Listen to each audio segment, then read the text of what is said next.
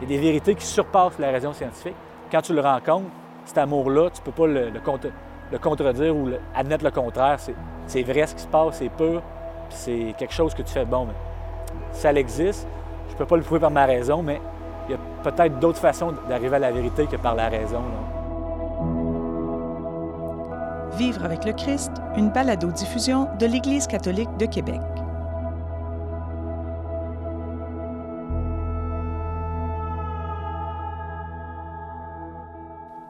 Bonjour et bienvenue à notre deuxième épisode de Vivre avec le Christ. Je m'appelle Martin Bolduc et je suis en compagnie de Debra Pro.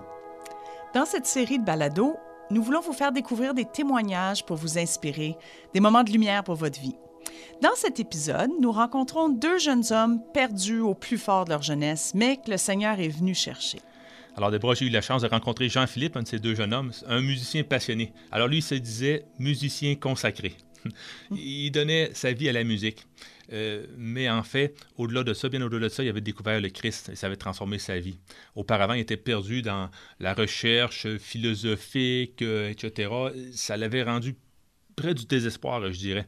Et c'est un homme complètement renouvelé, euh, pris d'une joie de vivre communicative. Ça a été une super expérience de tournage. J'ai des bons souvenirs de ça. Vous allez entendre que dans, dans son témoignage, Jean-Philippe nomme Marie Jeunesse. Euh, si vous ne connaissez pas, au fait, c'est une communauté nouvelle qui est basée à Sherbrooke. Euh, cette communauté-là œuvre auprès des jeunes, surtout par la présence et l'amitié. Donc, ils ont un grand impact sur des jeunes comme Jean-Philippe, et lui, c'est à travers eux qu'il a connu davantage le Christ. Oui, et dans sa passion, quand tu as découvert le Christ, hein, il allait de façon passionnée. Euh, je suis allé voir Jean-Philippe, on a visité son studio. Ici, on ne peut pas le voir, on est en podcast, mais vous irez sur le site Internet pour voir quelques images de son studio. Euh, aussi, la bête de Jean-Philippe, hein, c'est un jeune avec une coupe un petit peu euh, punk, je dirais. alors, on vous laisse écouter comment Dieu est venu chercher Jean-Philippe d'une façon vraiment particulière.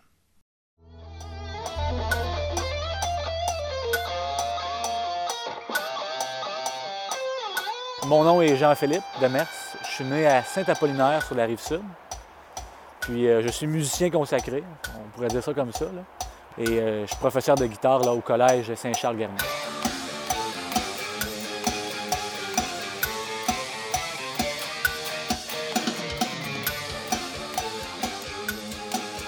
J'étais quelqu'un qui était amoureux de la philosophie, en particulier euh, tout ce qui était bon, les idées relativistes, nihiliste. J'étais un fan de Nietzsche, Camus, Sartre, Sioran. Alors, euh, j'avais vraiment un, désir de vérité là, qui, était présent. Et par contre, pendant longtemps, euh, je ne cherchais pas à la, bonne place, disons. Je me servais souvent de, des concepts intellectuels pour euh, soit déranger les gens dans leurs valeurs. Puis, le but de tout ça, c'était juste de détruire les valeurs des gens, remettre en question, en fait, vivre le, nihilisme au, sens, au sens.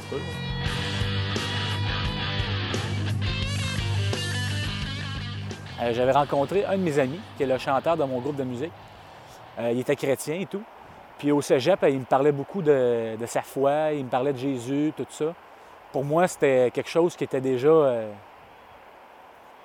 résolu, le problème de Dieu. Dans ma tête, Dieu était mort déjà, puis c'est quelque chose qui date d'autrefois. Puis de voir quelqu'un qui est un peu comme moi, qui aimait la musique, qui faisait du rock. Euh, on parlait ensemble puis tout, puis je, voyais qu'il avait la foi. Fait que tout de suite, c'est venu un peu comme de faire le cliché, les stéréotypes qu'on a d'un chrétien. Puis c'est là que j'ai eu cette recherche un peu. Fait que là, j'étais allé à Marie-Jeunesse, j'ai posé des questions et tout.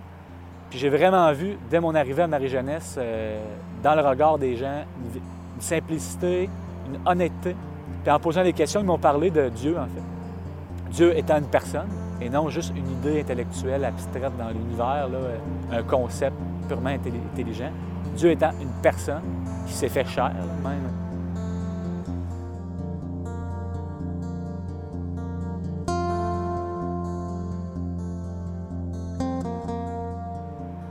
Simplement dans la prière, je me suis mis à genoux un soir. C'était à la montée pascale il y a deux ans. Puis j'ai demandé simplement au Seigneur si tu existes, de de te présenter simplement en moi, puis tout ça.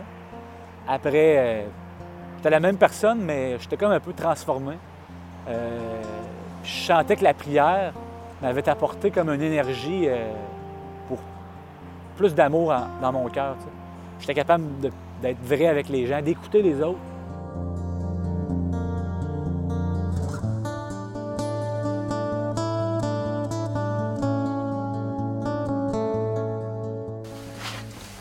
Pour. Euh, place pour jouer. Fait que. Le drummer est là. Le bassiste, le chanteur, puis je suis guitariste du groupe. Là, ça fait à peu près trois ans qu'on est sur euh, un album. Fait qu'on s'est comme réunis dans une maison ici pour euh, finaliser l'album. Fait que c'est de la place pour qu'on pratique. Puis on a le petit studio qui est juste là. C'est là qu'on enregistre là, guitare, drum, bass, vocal. Mais à travers la musique aussi, on, apprend à se surpasser en tant que personne. On apprend aussi à, vivre avec les gens, à être en relation avec les gens. Parce qu'on fait de la musique en groupe. Fait que c'est jamais de penser individuellement, mais c'est de penser dans, la, mesure où que, bon, est-ce que dans le groupe, ce que je fais, ça va servir la musique? Quand je dis consacré, c'est que c'est. Il y a l'aspect plaisir, on pourrait dire, au début, là, c'est le fun de faire de la musique. Mais à un moment donné, t'es appelé à, plus que ça. C'est, plus comme trois petits enfants dans un sol qui, qui s'amusent. C'est vraiment quelque chose de plus sérieux. On fait des budgets, on met de l'argent de côté, on va travailler, on revient, qu'est-ce qui serait mieux. Puis, en ce moment, c'est la musique qui, passe par-dessus tout en ce moment. puis Dieu. C'est Dieu, musique, puis j'ai plus de temps.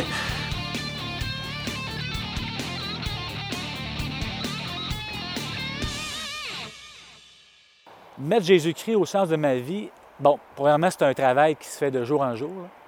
Chaque jour, c'est de, de se lever puis de se mettre au service des autres au service de l'amour. En fait, c'est se faire comme le Christ sur la croix.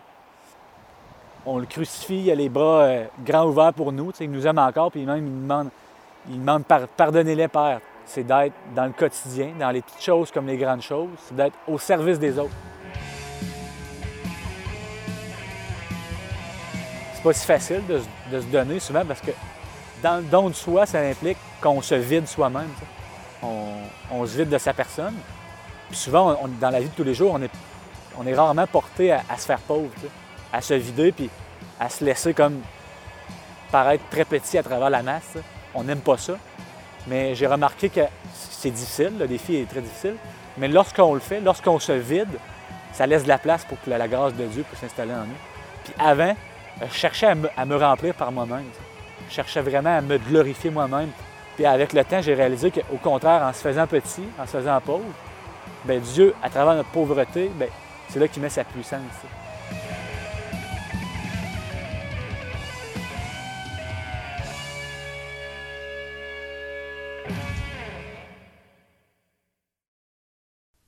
Hmm. Jean-Philippe nous dit Lorsqu'on se vide, ça laisse la place à la grâce. Ça vient vraiment me toucher, ça. Dans le fond, on l'a tous vécu ce moment-là, plus ou moins fortement selon notre histoire. Mais vous savez, ce moment où on se sent si vide et puis, comme par miracle, Dieu nous remplit. Oui, c'est extraordinaire ces moments-là, comment on a vu de jeunes ressuscités et de moins jeunes aussi. Euh. Moi-même, j'ai goûté un petit peu. là. Dans le cas de Mathieu Élie, en fait Mathieu, hein, qui est son nom euh, auparavant, avant qu'il soit religieux, euh, Mathieu, je l'ai rencontré l'année dernière au Petit Frère de la Croix, un jeune vraiment passionné aussi, comme Jean-Philippe. lui avait étudié en, attends un petit peu, c'est en sciences politiques, hein, et puis lui a été passionné par la politique au niveau du peuple hébreu dans l'Ancien Testament. Euh, Mathieu est rendu euh, moine chez les Petits Frères de la Croix, dans Charlevoix. Les Petits Frères de la Croix, ils vivent dans le silence, l'adoration et le travail manuel. Oui, puis c'est pour ça qu'à un moment donné, euh, quand on tourne dans le monastère, vous allez entendre le petit frère Mathieu, il chuchote pour pas déranger les autres moines autour de lui. Alors, vraiment, tout un changement de vie pour Mathieu, qui est devenu aujourd'hui Mathieu Élie voyons son nom de prophétique. Du précieux sang. Du précieux sang. Alors, euh, on vous invite à aller découvrir les petits frères de la croix dans Charlevoix, sont vraiment extraordinaires. Et on vous laisse euh, écouter ce témoignage. C'est ça, à un moment donné, le Seigneur m'a asséché. Il me... C'est en m'asséchant qu'il m'a qui m'a conduit à lui. C'est que là, là j'étais désespéré, puis je cherchais, je cherchais la vérité. Aujourd'hui, je suis dans un monastère où euh, j'ai l'Eucharistie à tous les jours, la parole de Dieu à tous les jours. J'ai l'amour de mes frères. Je veux dire, euh, j'ai pas besoin de rien d'autre.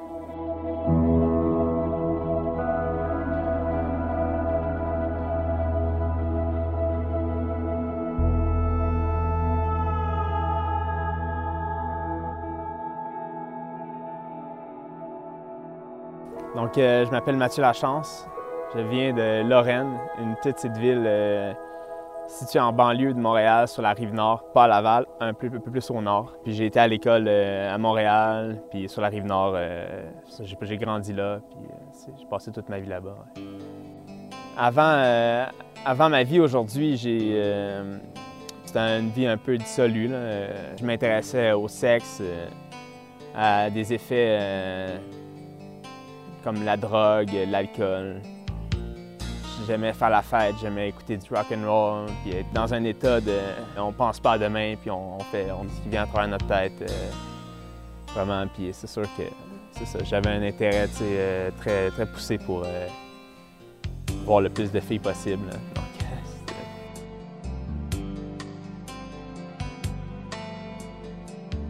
Ensuite, là, j'ai fait mon cégep, mais j'étais dans les toutes les, toutes les fins de semaine, fait que j'étudiais pas. Les amis, les amis que, je fréquentais à ce moment-là, je voyais que je voyais qu'il y avait un certain vide dans, notre manière de vivre. Tu sais, t'as, 20 ans environ, là, là, trois, quatre fois par semaine, tu, tu te saoules la gueule, euh, tu fumes du pot, tout ça, ça, altère un peu les, perceptions aussi en même temps. Et fait que là, j'ai, j'ai mis à, à dérailler vraiment.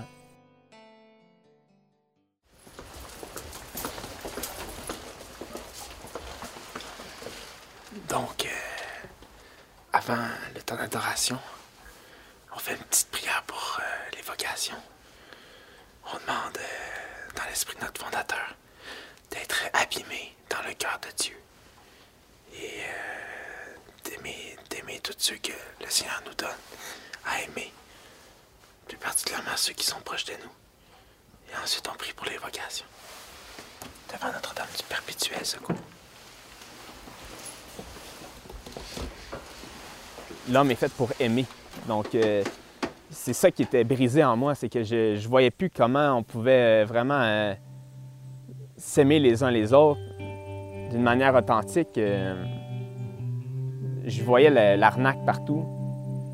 Puis, je, entre autres aussi, ce qui m'a blessé, c'est que dans les relations avec les filles, je voyais que c'était très éphémère. Puis, c'est beaucoup d'infidélité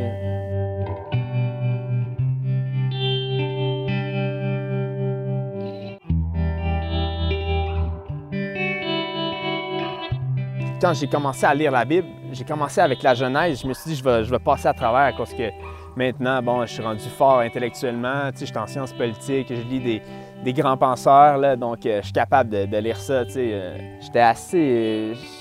J'avais une, ferveur mal, mal orientée, donc je, connaissais pas vraiment le Nouveau Testament, je connaissais pas la parole de Jésus-Christ, le commandement nouveau de, Jésus. Je connaissais pas les, sacrements de l'Église. Et puis, euh, j'étais dans une dans une logique de méfiance envers, euh, envers le monde, de rejet. De... Je faisais comme une. Je rejetais tout ce que j'avais vécu, tout ce que je voyais dans, dans le monde que je vivais. Et moi, par ta justice, je verrai ta face. Au réveil, je me rassasirai de ton visage. Aujourd'hui, je, je vis dans je vis dans l'espérance. Puis j'ai pris mon habit le dimanche de la miséricorde, pendant l'année de la miséricorde. Puis je pense que le Seigneur voulait vraiment m'envoyer un, signe patent de... Ce qu'il veut, en fait, c'est la miséricorde et non le sacrifice. Puis je m'appelle Matthieu, donc euh, c'est un peu le centre de l'Évangile selon Saint Matthieu. Ce n'est pas le sacrifice que je veux, mais la miséricorde. Le cœur, c'est, je veux dire, le sacré cœur de Jésus qui est blessé, duquel sort des fleuves d'eau vive. Je veux dire, c'est ça qui va étancher la soif des jeunes, des, moins jeunes, des, baby boomers, des, de ceux qui sont même plus vieux que les baby boomers, mais qui ont, qui ont, qui ont senti qu'on leur a mis un joug sur les épaules, qui voulaient les casser plus que les, les, acheminer vers, euh, vers la, vie éternelle et, et la gloire éternelle. Qu'est-ce que je pourrais dire sur la vie éternelle? Dans le fond, c'est ça qu'on vit quand on vit avec le Christ. On commence à vivre la vie éternelle ici-bas. Et je souhaite ça à chacun et chacune de mes frères et sœurs.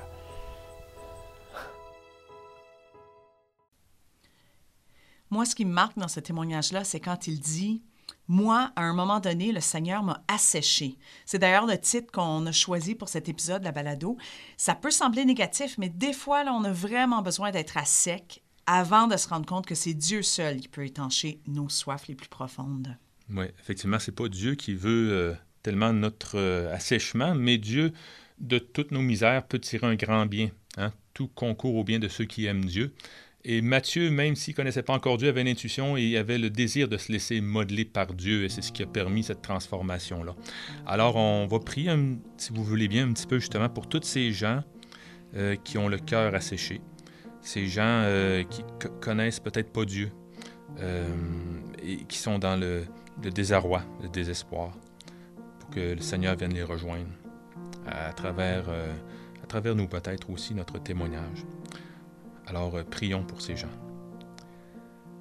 Seigneur Jésus, on te demande aujourd'hui euh, cette faveur euh, à travers notre prière de venir éclairer tous ces gens que l'on connaît ou qu'on ne connaît pas, mais qui ont cette soif de plus dans leur vie, qui ont cette sécheresse qui les rend parfois désespérés, qui fait que leur vie est difficile et lourde. Et Seigneur, je te prie aussi pour nos propres soifs, toutes celles qu'on vit nos sécheresses intérieures, viens les combler. Viens nous ouvrir à ta grâce, viens combler nos soifs par ta grâce immense. Oui, Seigneur, on te prie euh, cette, euh, cette, prière que tu nous as enseignée, la prière des enfants de Dieu, pour que tous ces gens puissent euh, te découvrir et joindre la famille des enfants de Dieu pour pouvoir justement combler leur soif infini d'amour et de miséricorde. Notre Père, qui es aux cieux, que ton nom soit sanctifié, que ton règne vienne, que ta volonté soit faite sur la terre comme au ciel. Donne-nous aujourd'hui notre pain de ce jour. Pardonne-nous nos offenses comme nous pardonnons aussi à ceux qui nous ont offensés. Et ne nous soumets pas à la tentation, mais délivre-nous du mal. Amen merci pour ce temps d'intériorité. La semaine prochaine, on va rencontrer deux personnes qui, euh, à un moment dans leur vie, ont compris soudainement, d'un coup sec, un foudroyant, hein, dans leur tête et dans leur cœur, que Jésus sur la croix était mort pour eux personnellement. Alors, nous espérons que cet épisode a pu vous inspirer. Abonnez-vous à notre série de balado-diffusion pour entendre plus de témoignages. ECDQ.tv, c'est la web télé de l'Église catholique de Québec. Vous pouvez aller voir en ligne sur notre site internet www.ecdq.tv pour voir toutes nos vidéos ou encore abonnez-vous à notre page Facebook. Vivre avec le Christ est une production de l'Église catholique de Québec, réalisée par Debra Prou, animée par Martin Bolduc et Debra Prou. Les témoignages de Jean-Philippe et du petit frère Mathieu Élie sont réalisés par Martin Bolduc. Visitez www.ecdq.tv.